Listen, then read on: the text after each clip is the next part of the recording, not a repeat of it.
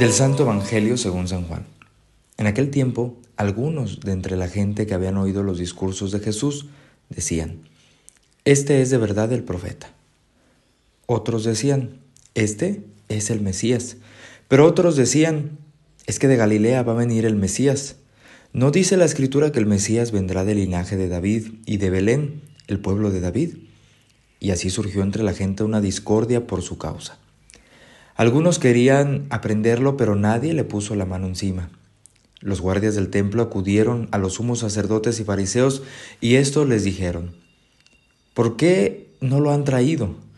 Los guardias respondieron, jamás ha hablado nadie como ese hombre. Los fariseos les replicaron, ¿también ustedes se han dejado, embabucar?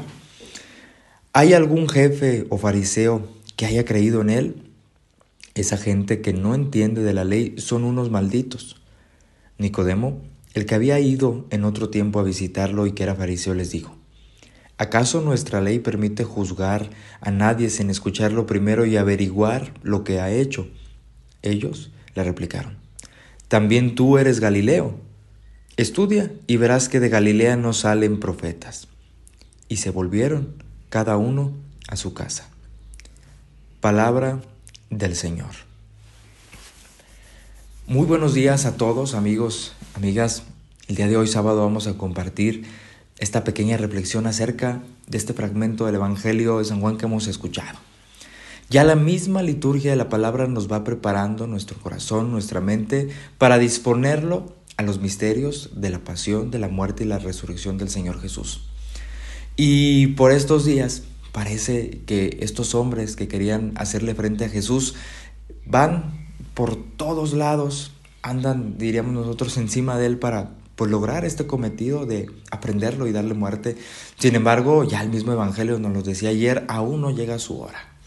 Pero esta actitud de estos hombres que evidentemente el mensaje de Jesús les resultaba molesto, eh, confrontaba su forma y estilo de vida, la manera en la que aplicaban la ley y sobre todo cómo daban testimonio, tiene que ser para nosotros el día de hoy una pregunta interna que nos lleve a respondernos para nosotros quién es Jesús.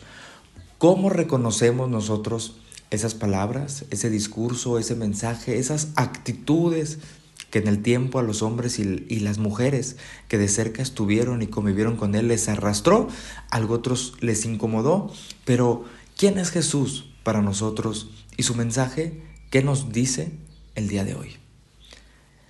Nadie ha hablado como él hasta entonces, dice, dice el texto.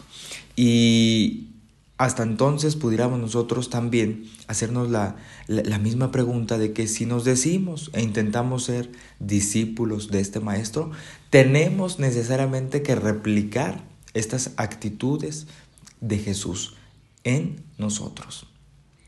Las obras que realizaba Jesús, las palabras que realizaba Jesús y el testimonio que daba Jesús, evidentemente era algo sorprendente para muchos, incomodante para otros. Pero aún ahora, en este tiempo, la palabra y el testimonio de Jesús, hay algunos que les sigue incomodando, algo otros les está convenciendo, y es una palabra que es viva a pesar del tiempo y de los años, es una palabra que siempre nos llama y nos conforta, y es una palabra que nos tiene que mover, actuar y hacer semejantes. La Semana Santa está ya muy cerca, está muy próxima y hay que revisar nuestro corazón y nuestras actitudes, qué tan semejantes son a las de este maestro que decimos nosotros seguir y ser sus discípulos. Hoy en día en nuestra sociedad eh, hay algunos sectores que le sigue incomodando este mensaje. Hay algunos que le sigue incomodando la figura de Jesús, las figuras eclesiales, e intentan también por todos los modos eh, echarle frente o tirar estos proyectos o desacreditar algunas personas. Necesitamos ahora más que nunca estar convencidos de aquello que creemos y que traemos entre manos. Pidámosle al Señor Jesús en este día que nos conceda y nos permita esa gracia de poder ser buenos discípulos de Él y replicar todas esas actitudes, actos y palabras que en Él a nosotros nos han convencido y nos están moviendo. Yo soy Néstor Rodríguez y esto es Jesús para los Millennials. Nos escuchamos hasta la próxima.